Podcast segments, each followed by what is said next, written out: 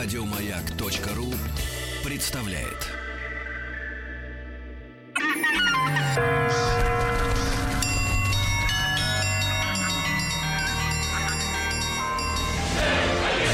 Русский мир. Истоки.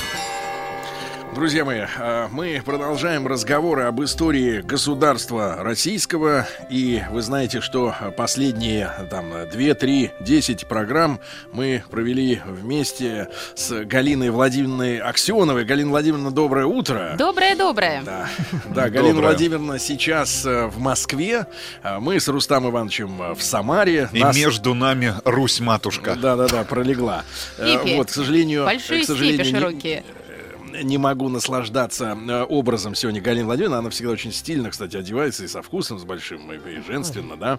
Э, доктор исторических наук, профессор кафедры истории России Московского педагогического государственного университета. Друзья мои, ну и с помощью Галины Владимировны мы, э, ну...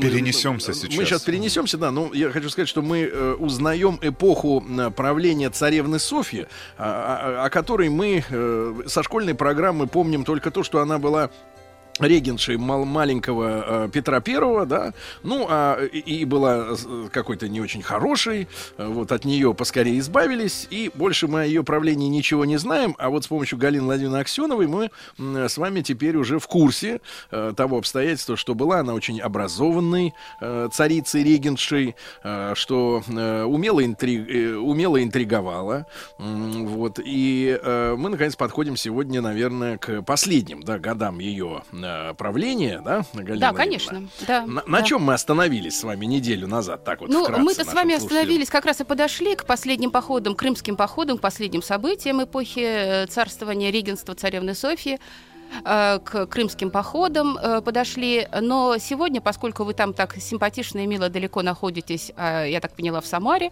вот, то я поняла, что вообще в жизни как-то все очень провиденциалистски устроено, Потому что как раз размышляя о крымских походах, мы говорили о том, что благодаря крымским походам на реке Самаре, то есть мы не про город Самару говорили, а про то, что на реке Самаре было построено несколько фортов, э, крепостей, городов, которые, в общем-то, остались, сохранились до сего дня. И в этом, понимаете, какая-то промыслительность присутствует. Э, вот, то есть связь да. Э, сегодняшнего вашего пребывания с нашим размышлением о царевне Софье. Ну, а в принципе, э, единственное, что хотелось бы напомнить нашим слушателям, потому что, ну, действительно, мы достаточно долго говорим о царевне Софье, кто-то слышал наши первые передачи, кто-то не слышал. Просто мне хотелось бы напомнить о том, поскольку и вы, Сергей, об этом уже вспомнили, о мудрости и образованности Софьи. Просто еще раз вспомнить о том, что действительно Софья приходит в политику э, необычайно образованной, мудрой и талантливой женщиной, что ее явно отличает от последующих правительниц. Это Екатерины I Алексеевны, Анны Иоанновны, да и, в общем-то, Елизаветы Петровны. Они такой степенью образованности все-таки не отличались. Вот. И э, главное то, что действительно ее наставником, мудрым наставником, привившим ей очень хорошую мысль, что образованность – это высшая ценность бытия, был Семен Полоцкий. Вот знаете, исходя из этого посыла, что высшей ценностью бытия является образованность, человеческая, людская образованность, что мир книги – это высочайший и интереснейший мир – а, вот, Софья, в общем-то, и выходит в политику и действительно оказывается очень деятельным, очень предприимчивым и мудрым человеком, хотя, в общем-то, не всегда и во всем смогла переиграть историю, переиграть, э, в общем-то, политическую борьбу и переиграть саму себя, наверное.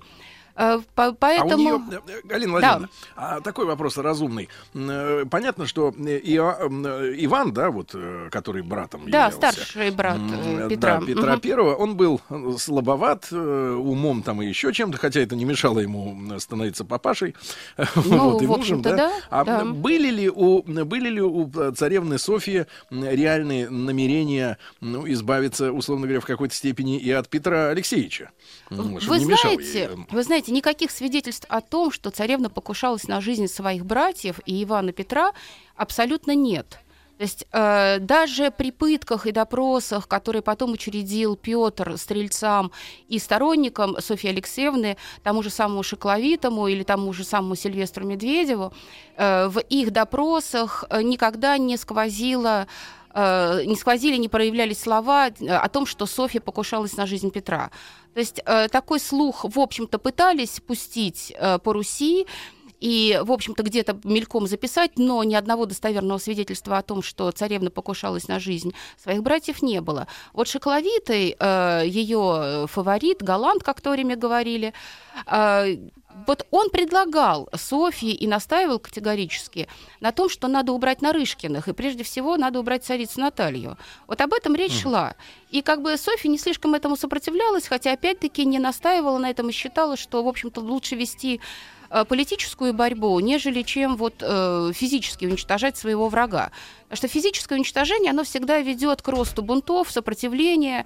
То есть оно как раз не способствует умерению государства и вхождению во власть. Поэтому, когда мы говорим о Софье, мы понимаем одно, что придумывать можно все, что угодно, но есть документы, есть свидетельства. И э, Софья была, хотя и не самой миролюбивой, наверное, женщиной, в плане того, что она шла во власть, а вхождение во власть – это отнюдь не миролюбие, это какие-то такие сложные ситуации, когда мы тем более говорим о смутных временах конца 17 столетия, то есть много досталось на ее голову, и, в общем-то, расправлялась она со своими противниками, а это были старобрядцы, это были э, стрельцы, э, которые воспротивились э, умерению в государстве, то есть не которые выступили против Софии, а которые, собственно, выступали против спокойствия в государстве, которые продолжали бунтовать и будоражить население, и, собственно говоря, насиловать население в том плане, что убивать, грабить, э, разбойничать, э, вот, так сказать, такое насилие происходило. Поэтому, конечно же, Софья – это интересный правитель, это повод для размышления о том, как себя власть должна вести по отношению к противникам, и стоит ли прибегать вот к физическому уничтожению врага. Потому что Петр, в общем-то, в этом плане был человеком более категоричным. Поэтому, когда мы говорим о Софии, не случайно в прошлый раз я наше размышление нашла, э, начала с того, что многие-многие исследователи, обратившиеся к личности Софьи, писали о том, что Софья спасла авторитет власти. То есть это действительно ее колоссальная заслуга. Вот, хотя, в общем-то, уже при Петре Первом было категорически запрещено положительно говорить и судить о Софье. То есть или вы молчите, или что-то говорите, ну, не совсем неприличное, но положительно ни в коем случае. То есть вот такой вот А у него лично, табу. Э, Галина Владимировна, у него лично, у Петра Первого э, э, в итоге, как в конце ее правления с ней складывались отношения? Человеческие, может ну, быть, есть человеческие, да, конечно, понимание? конечно. Вот, отношения складывались очень тяжело. Э, неприязнь в Петре э, присутствовала колоссальная. Э, во-первых, начнем с того, что Наталья Кирилловна настраивала своего сына, и она имела большое влияние на своего сына. Об этом и источники свидетельствуют, и воспоминания современников что, собственно говоря, он всегда прислушивался к мнению матери. Вернее, так скажем, чаще всего прислушивался к мнению матери, потому что есть несколько случаев в истории уже царствования Петра, когда он категорически выступал против матери и э, совершенно противоположные действия предпринимал, не согласные с ее советами. Вот. Но это, так сказать, уже будет Петровская эпоха, о которой вы, наверное, будете разговаривать с другими учеными, исследователями. А возвращаясь к Софье, могу сказать одно, что действительно отношения с Петром не сложились. Э, не сложились по многим причинам, но в том числе, естественно, благодаря и стараниями э, вот, воспитателей Петра Первого э, а именно mm. Натальи Кирилловны. А дальше, собственно, когда, представьте себе опять-таки ситуацию, с которой мы начинали наш разговор самую первую передачу. То есть мы говорили о чем? Что Петра Первого кликнули э, царем. И всячески угу. этому э, потрафил э, патриарх Иаким. И, в общем-то, он был сторонником Петра. И тут, пожалуйста, та самая ситуация, то, э, то смутное время, когда Петра от власти отстраняют. Вот его отодвигают от власти, и, естественно, как вы понимаете, э, ну, каково может быть настроение. Хотя Петру и 10 лет в то время, но при всем при том, даже побольше, то есть побольше, в общем Вы говорили, он выглядел да, на 17. Да, он был очень, да, взрослым и рослым, мы, конечно, об этом говорили. И, в общем-то, действительно, если мы опять-таки вспомним времена э, до Петровской эпохи и до сегодняшнего дня, то мы должны понимать, что совершеннолетие наступало, в принципе, в 14 лет, и в 14 лет боярские дети шли на службу, э, и начинали служить, то есть свою карьеру чиновничью или военную, они начинали строить с 14 лет. Поэтому, а, собственно, э, э, актом, таким фактом э, совершеннолетия была женитьба, окончательного совершеннолетия была женитьба. Поэтому, конечно же, когда Петру 14 Софья правит, вот, Петру 16 Софья правит, мы понимаем, что, в общем-то, а он уже должен служить, в общем-то, и он начал а служить. у него вскипает уже. Конечно, и поэтому, в общем-то, мы в прошлый раз и сказали с вами о том, что уже в 1688 году, за год э, до вхождения, полного вхождения во власть, Петр I начинает проявлять свой характер. Естественно, его поддерживает партия Нарышкиных. Э, она достаточно сильная партия. Э, и ясно, что Петр появляется в Боярской думе. Он начинает присутствовать в Боярской думе. Он проявляет свой характер. Он уже... Ну, как когда-то и сама э, царевна Софья конечно, ходила да, конечно. на заседание. Да, да. Угу. И при этом, понимаете, получается так, к примеру, э, Софья с Иваном участвуют в мероприятиях, идут на службу. Петр I категорически не идет на эту службу. Петр, э, Софья с и царевичем Иваном участвуют в крестном ходу. Петр категорически не участвует в этом крестном ходу, отказывается. Особо показательно в данном случае события уже 1689 года, с которых, собственно, и начинается падение Софьи в плане, так сказать, фактического падения, отстранения ее от власти, постепенного. То есть когда э, Э, русские люди, народ увидел, собственно, противостояние двух правителей, Софьи и Петра. Это у нас с вами был э, Каза- Казанская, летняя Казанская, на которую всегда был большой крестный ход. Мы помним, что Казанская икона Божьей Матери всегда почиталась и до сих пор почитается, одна из самых чтимых э, святынь э, в православии. И вот на Казанскую всегда э, был большой крестный ход, в котором участвовали государи, правители. И э, Петр I запретил Софье участвовать, опять-таки, следуя традиции. Мы же помним, что в крестных ходах стала участвовать настолько царевна Софья. До этого женщины в крестных ходах принимали, если принимали участие, то они ехали или в карете сзади, или их несли на носилках. Э, специальных, да, то в данном случае что мы видим? Да, царевне Петр, как бы следуя традиции русской, э, запрещает участвовать э, в крестном ходу. Царевна, естественно, поскольку она регенша, ее никто от власти не отстранял, противоречит Петру, выступает в крестном ходу, тогда Петр I разворачивается и уезжает в Преображенское. То есть вот это, причем он показывает свои отношения к Софье, свое отношение. И, в общем-то, понятно, что здесь у него поддержка и в лице бояр, и в лице части представителей Русской Православной Церкви, хотя формально патриарх, который знает, что всякая власть от Бога, а Софья венчана на регенство, э, при малолетних государях до их совершеннолетия, и должно быть какой-то акт э, обязательный, по которому Софья должна э, отказаться от регенства, а Иван и Петр вступить во власть. Да? Такого не происходит. То, естественно, патриарх Иаким, ну, как э, есть патриарх, как человек, принимающий каждую власть и власть от Бога и венчавший царевну Софью, то он, вот, в общем-то, поддерживает Софью, хотя, в общем-то, находится постоянно на стороне и поддерживает э, кандидатуру Петра. Поэтому здесь вот это вот противостояние достаточно сильное, и вот этот негатив, он потихоньку где-то уже с 88 года, даже, может быть, чуть пораньше, начинает возрастать. Помните, мы с вами в прошлый раз говорили о том, что в 1686 году э, царевна Софья после подписания Вечного мира с Польшей, а это событие очень значимое было для России, что мы все время находились в состоянии перемирия с Польшей. И как только перемирие заканчивалось, нужно было или войну начинать, называется, или подписывать новое перемирие.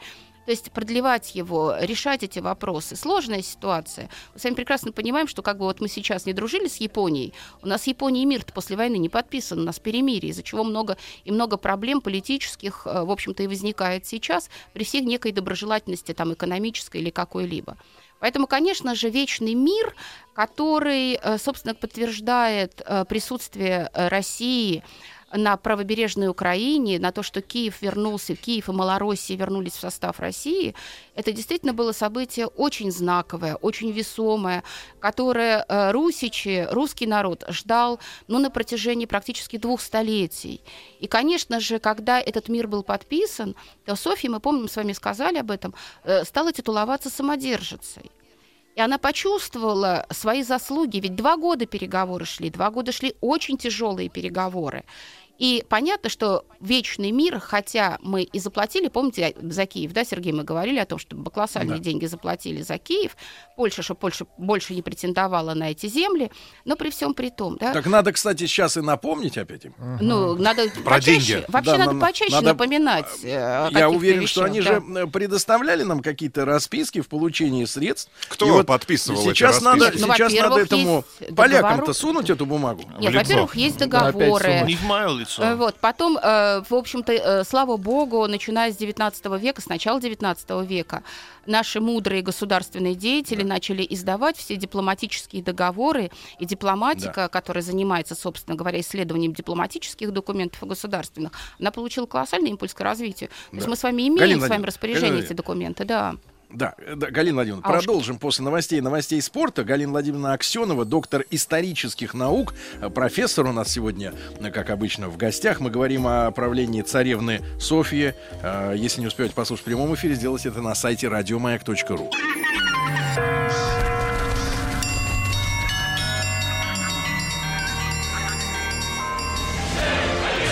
Русский мир.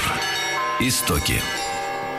Друзья мои, итак, Москву, матушку, э, со вчерашнего дня засыпало снегом, а мы с Рустам Ивановичем, ну, наверное, подсознательно почувствуя это обстоятельство, отправились в Самару. Здесь с дорожной обстановкой все хорошо, так что Москва может нам э, немножко завидовать.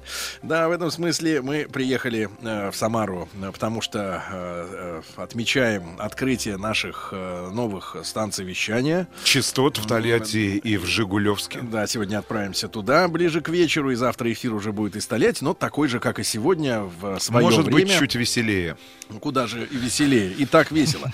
Значит, с Галиной Владимировной Аксеновой, доктором исторических наук, профессором кафедры истории России Московского педагогического государственного университета. Ну, мы сегодня завершаем разговор о правлении э, царевны, э, царицы Софьи.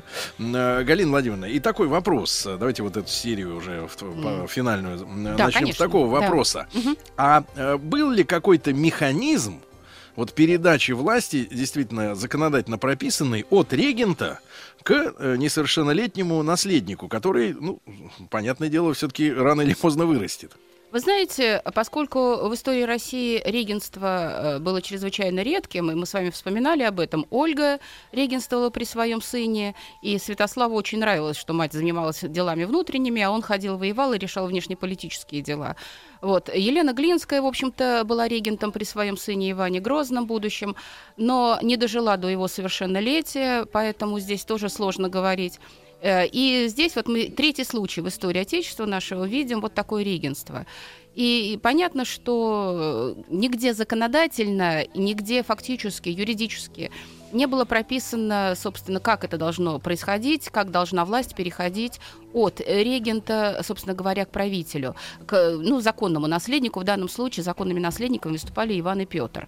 А, И вы потом, то есть мы потом дальше в истории Отечества это увидим при Екатерине II, которая, собственно говоря, должна была быть вроде бы как бы регентом при своем сыне Павле, а потом а, быстренько венчается на царство.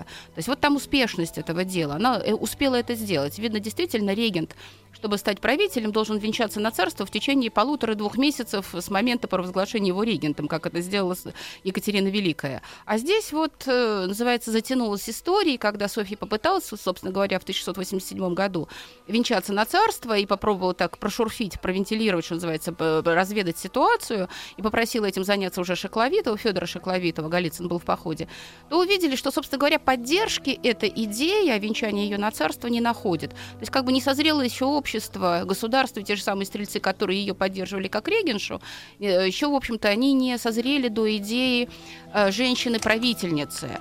Поэтому, конечно, слабость у Софьи в этом была, и потом действительно, в общем-то, наверное, с одной стороны, мы всегда говорим о том, что мудрость правителя заключается в том, что он подбирает себе мудрых советников.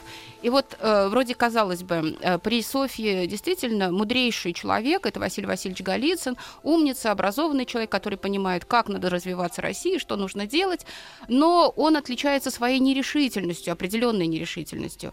И есть второй человек, это Федор Шокловитый, который, наоборот, чистолюбив, который стремится во власть, который чрезвычайно решителен, но при всем при том не отличается особым умом и политическим тактом. И вот когда вот эти две силы оказались рядом с Софией, то понятно, что вот здесь у нас начинаются истории, связанные, собственно говоря, с тем, что София из власти потихоньку будет уходить, будет ее личный авторитет, авторитет власти-то остается, потому что знает, что есть Иван, есть Федор, есть Петр, простите, Иван уже женат у нас, у него уже дети к моменту свержения Софии, вот. Но при всем при том, вы знаете, вот э, внимательно, когда перелистываешь и перечитываешь впечатления о Софии, рассказы о том, что случилось в конце концов в 1689 году, в августе-сентябре, то все историки и даже современники оценивали эти события как государственный переворот. То есть, несмотря на то, что э, не прописано, как от регента власть должна перейти к государю, то есть что должно э, было, было быть сделано, этого нет, не прописано. Но оценка как государственный переворот, потому что действительно Софья во власти и Софью от власти отстраняют э, действительно не самым лицеприятным и не самым симпатичным образом. Вот. И... А что дало, что дало конкретный повод для того, повод, чтобы вот, вот эти как... события, этот э, переворот случился? Повод у нас элементарный повод, это крымские походы которые э, оценили, опять информационно, очень сильно информационно, оценили как неудачные походы, как провал. Провал русской политики, провал русского войска, провал Голицына. То есть все время звучало слово «неудача крымских походов», «неудача». То есть крымские походы э, стали разменной картой для низвержения можно, Софьи. Э, Галина Владимировна, да. а можно провести аналогию с э, русско-японской войной четвертого года? Да, когда, да. Когда общество сочло, что мы ее проиграли, хотя по данным, э, ну, я так понимаю, уже поздним, да, мы знаем, что Япония после вот, э, сражений нескольких, да, вот дальше не имела возможности сопротивляться. Продолжать войну. А нет, а как раз, нет, а у нас ресурсы Рустам, были. Сереж, нет, дело в том, что э, эти данные-то и тогда имелись. И разведка русская прекрасно знала о том, что э, вот на один день продлись война, э, все, японцы последние силы ввели, и воевать больше Японии нечем, а Россия, наоборот, уже подтянула силы на Дальний Восток. Вот. Там, естественно, конечно, свою роль сыграл Витте, партию свою сыграл Витте, и партию свою сыграли Соединенные Штаты Америки, которые задолго до, э, собственно, последних событий, начала переговоров, все время говорили о том, ну, давайте начнем переговоры, мы посредники, вот, с наилучшим исходом. То есть у нас вот такие вот вещи были, и, собственно говоря, Николай II был столь же нерешителен, наверное, как и Василий Васильевич Голицын, и вот эта нерешительность, непоследовательность, она, конечно, и вела к э, не самым симпатичным результатам этом. Так что вот если мы вернемся к событиям, да, вот эта нерешительность, да. там Порт-Артур, здесь, собственно говоря, у нас перекопы, стояние у перекопа, что в первый э, поход и даже во второй поход Софья делает, Софья Алексеевна, узнав о том, э, что русские войска терпят неудачу или наоборот, думая о том, что неудача у русского воинства может случиться, Софья посылает э, Шекловитова к Голицыну с э, посланием, в котором просит, если напрямую будет тяжело сражаться э, с крымскими э, ордами,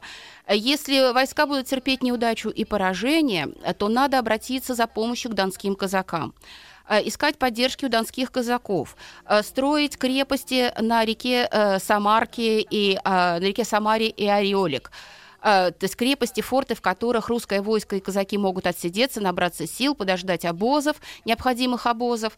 Э, дальше э, завоевать города, то есть зайти в Крым совершенно с другой стороны, не через Перекоп, а зайти с устья Днепра от Днепровского лимана, взяв крепости, турецкие крепости, которые там находились.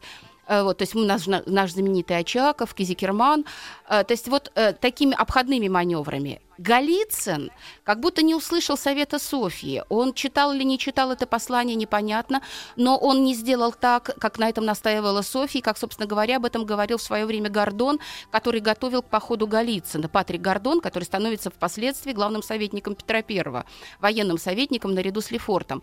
Ведь хотя, в принципе, именно Патрик Гордон настаивал на походах, на крымских походах, и говорил, что Польша такой надежный союзник, что походы крымские будут абсолютно удачные, а Голицын-то не верил смотрел в союз с Польшей, он понимал, что поляки не поддержат, они завязли в турецкой войне, в войне с Османской империей, и очень неудачно завязли в этой войне, но при всем при том, вот такие, опять-таки, противоречивые состояния, ну, раз, э, сказать, немецкие специалисты настаивают, считают, что Польша поддержит, им виднее, значит, в поход мы идем, а дальше уже Голицын не решается на какие-то очень серьезные действия. Вот все-таки, вот как дипломат он решителен. Как только дело касается до военных действий, то что уже прописано Софии, что надо сделать, он на эти действия не решается. И в итоге он идет, дойдя до Перекопа, во второй поход свой, который был начат специально зимой, чтобы не подожгли степь, чтобы степь не горела. Вот. Но настигла весенняя распутица, разливы рек, которые тоже, в общем-то, помешали.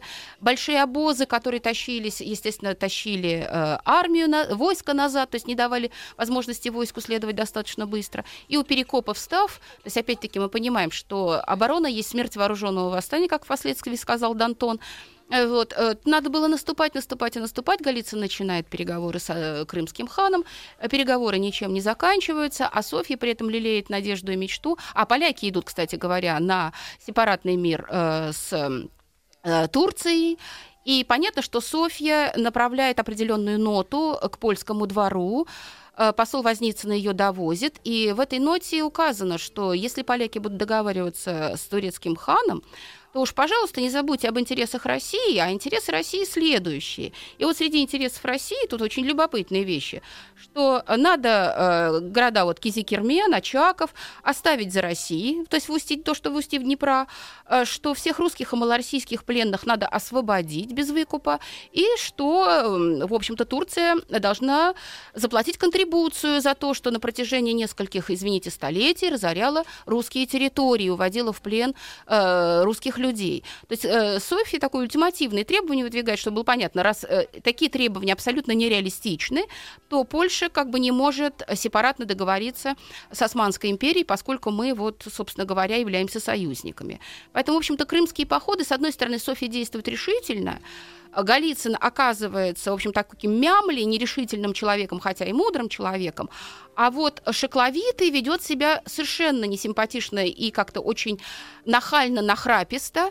Он как раз и начинает думать, поход завершился неудачей, 89 год, э, Голицын возвращается, а Шекловитый предлагает Софье, собственно говоря, и вот э, те, э, предпринять те самые шаги, о которых мы уже начали говорить. Э, убрать Наталью Кирилловну Нарышкину. Э, заговор. Выстра предлагает устроить заговор против Натальи Кирилловны и уничтожить ее физически. Вот. Э, на что поддержки Софит особо не получает, но все равно, э, собственно говоря, вот эти подметные письма, в которых идеи Шокловитова высказываются, они доходят до Петра они доходят до Нарышкиных. И, собственно, смотрите, неудачи крымского похода, которые собственно, не, я бы не сказала, что настроили против Софьи, но стали поводом для выступления Нарышкиных, информационным поводом для того, чтобы сказать, вот посмотрите, да, и с Крымом справиться не можем, и сплошные неудачи преследуют э, царицу Софью. Уж про внутреннюю политику никто не говорит. Внутри в государстве, слава богу, умиротворение наступило, экономическое развитие, мануфактуры развиваются. Мы начали производить совершенно удивительные ткани, на которые тратилось, э, тратились деньги, Э, там те же атласы, бархат, который мы постоянно закупали, начали производить в, России. То есть вообще производство развивается, экономика развивается, своим путем идет, образование развивается при Екатерине, собственно, начинает действовать славяно-греко-латинская, то есть при Софии славяно-греко-латинская академия.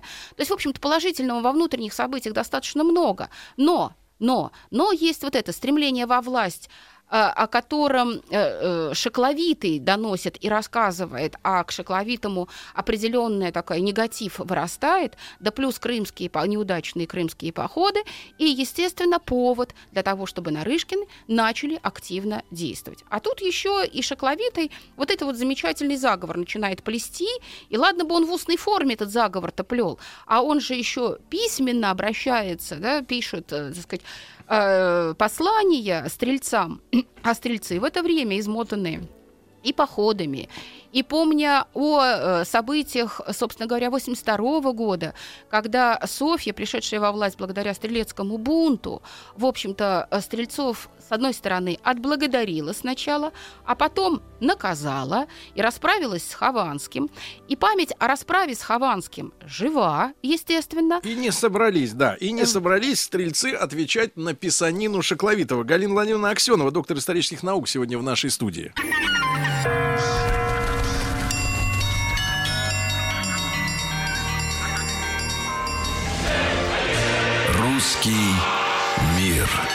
Истоки. Итак, друзья мои, сегодня с Галиной Владимировной Аксеновой, доктором исторических наук, профессором кафедры истории России Московского педагогического государственного университета, мы завершаем очередную главу нашей большой программы, большого проекта «Русский мир. Истоки». Мы говорим о правлении царевны Софьи, которая в последующие века, года, ну, скажем так, принижался ее, принижалась ее роль, да, и вот мы воздаем все-таки э, дань Э, ее заслугам, да, сегодня. И с Галиной Владимировной э, говорим все-таки сегодня вот сейчас уже о падении, да, этой цари, царицы. Да, да, да, последний вот месяц пошел. Э, э Галина Владимировна, да. а что же Шокловитый-то, он дурачок, что ли? Вот писать э, призывы э, к бунту на бумаге? Вы знаете, э, скорее всего, ну, поскольку человек самонадеянный, честолюбивый, э, понимающий, что вроде как он руководит стрелецким приказом, тайным приказом, что в его распоряжении находится военная сила, он все-таки не рассчитал. То есть, понимаете, одно дело представлять себе, какой он, как, то есть он занимает пост, он руководит стрельцами, но он уже не понимает, что и стрельцы не те, что были 7 лет назад, и что ситуация сама по себе уже не та. Ведь э, русский народ в этом плане э, действительно понимал, что власть должна быть законная, да? Что вот э, Петр и Иван это законные наследники царевичи, которые должны будут управлять государством. И что, в общем-то, подходит время э, прихода во власть Петра и Ивана. Но как это должно происходить, непонятно, но, э, естественно, призыв Шакловитова который трактовался там не только убийство Натальи Кирилловны, но, собственно, и убийство Петра, вроде как бы это именно по слухам уже идет. Ясно, что такое отношение к государю, к наследнику, законному наследнику, оно не могло быть поддержано в обществе. То есть Шекловитый не рассчитал вот эти силы, и какого-то понимания не было этих вещей, по всей видимости. Но его не считали умным человеком. Он действительно был напористым, активным, э, пассионарным, как бы сказал Гумилев но при всем при том вот э, не столь образованным, как Голицын, потому что Голицын был категорически против таких выступлений. Не случайно Шакловитова казнили, голову ему отрубили на дороге, а Голицын отправился как только в ссылку. Дороге? Ну, э, именно на дороге, то есть его э, пытали Шакловитова, а, метал его Петр, пытали его в Троице-Сергиевой лавре, а казнить его вывели на дорогу. То есть не в лавре, нет, а именно на дороге, э, так сказать, его казнили, рубили голову. То есть это произошло не в Москве, а это произошло, вот, собственно говоря, в окрестностях Троице-Сергиевой лавре на дороге Она из Москвы. кричал, ну дайте доехать. Вот. вот. Дайте вернуться назад, наверное. Вот. То есть что уж он кричал там, мы не знаем, в последние свои минуты, но, в общем-то, казнь у него, слава богу, была достаточно простой, в отличие от многих других стрельцов, бойцов и руководителей командиров стрелецких полковников, э, которых казнили, четвертовали, потом рубили головы и рубили уже впоследствии над гробом Ивана Милославского. То есть вообще там события, конечно, ну, средне, ну не средневековье, но, так сказать, времена-то еще те, как говорят, о темпора морос. Вот, э, естественно, времена-то жестокие, и расправы были достаточно жестокими со стороны Петра. Вот. А когда мы говорим-то о событиях чуть-чуть пораньше, чем, собственно, казнь э, Шекловитова, начинается падение Софьи 7-8 августа 89 года, когда, собственно, э, несколько стрельцов э, э, доносят Петру, приходит в Преображенское и рассказывает ему, что готовится заговор против Нарышкиных. Петр Первый э, бросает всех и вся, что тоже очень любопытно. То есть он не думает ни о жене, ни о матери, он один убегает в лес, прячется в лес, потом, естественно, бежит на коне уже, правда, скачет, бежит в Троице-Сергиеву лавру, ищет защиты в Троице-Сергиевом монастыре, а туда уже через день приезжают его мать, и его жена. И, собственно говоря, вот это опять-таки противостояние, знаете, как вот уже у царевны Софьи было противостояние, э, определенное противостояние Преображенского и Кремля, здесь начинается то же самое противостояние Троицы Сергиева монастыря и Москвы. Собственно, потихоньку народ из Москвы, бояре, э, стрельцы э, начинают уходить и перемещаться в Сергиев монастырь. Значит, сначала э, ушли, то есть стрельцы – на которых Софья хотела опереться, но стрельцы не поддержали Софью, опять-таки это по одной простой причине, что они очень хорошо поняли, помнили, чем закончилось стрелецкое восстание и какова была судьба Хованского. Они уходят и э, на сторону, так сказать, э, уходят к Петру, поддерживают Петра. Софья очень надеялась на Патрика Гордона и на э, иностранных наемников, иностранное войско. Э, Патрик Гордон иностранцы не поддержали Софию, и они тоже ушли к Петру.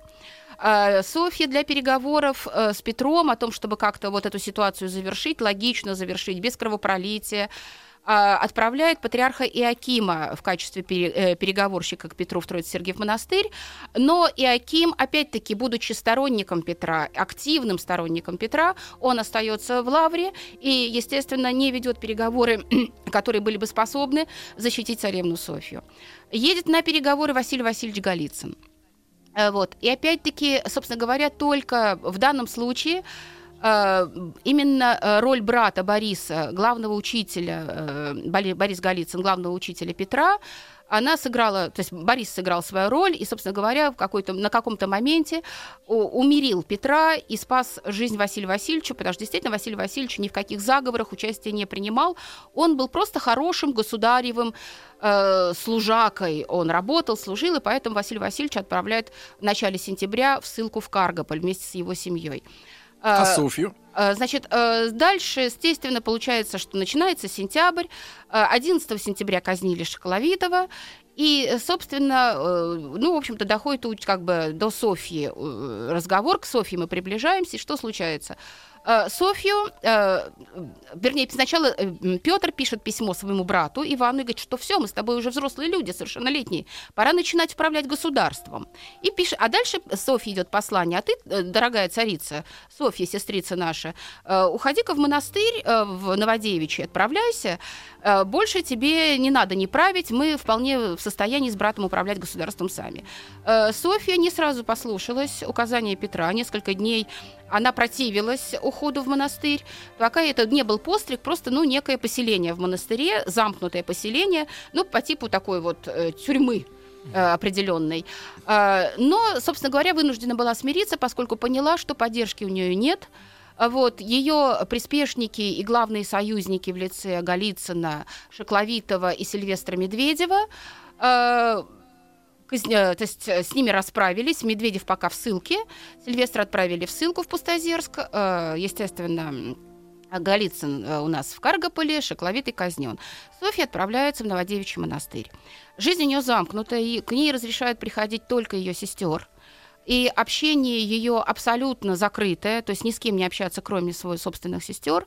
И вот в таком э, положении Софья у нас с вами пребывает, э, собственно, до 1698 э, года. То есть все, Софья в монастыре. Софья не правит, во власти Петр I. Начинается его, начинается его история, его управление. Это азовские походы, о которых, я думаю, что вы еще поговорите впереди рассказ. Но Софья остается в Новодевичьем монастыре. Петр I, так сказать, э, проведя азовские походы, собственно, опирался в этих походах на власть стрелецкую, на силу стрелецкую. И стрельцы, незаслуженно обиженные тем, что после азовских походов их никак не наградили – даже денег не заплатили. Они, естественно, поднимают бунт в 98 году. И Петр I, расправляясь со стрельцами, всячески старался найти вину Софьи в этом бунте, и уже она принимает постриг, становится монахиней Сусанной, и в монастыре, собственно, проводит последние пять лет своей жизни, э, умирая в 1704 году. Галина Владимировна Аксенова, доктор исторических наук, профессор была у нас сегодня в гостях. Галина Владимировна, огромное спасибо. вам спасибо большое. Спасибо, спасибо вам большое. Еще больше подкастов на радиомаяк.ру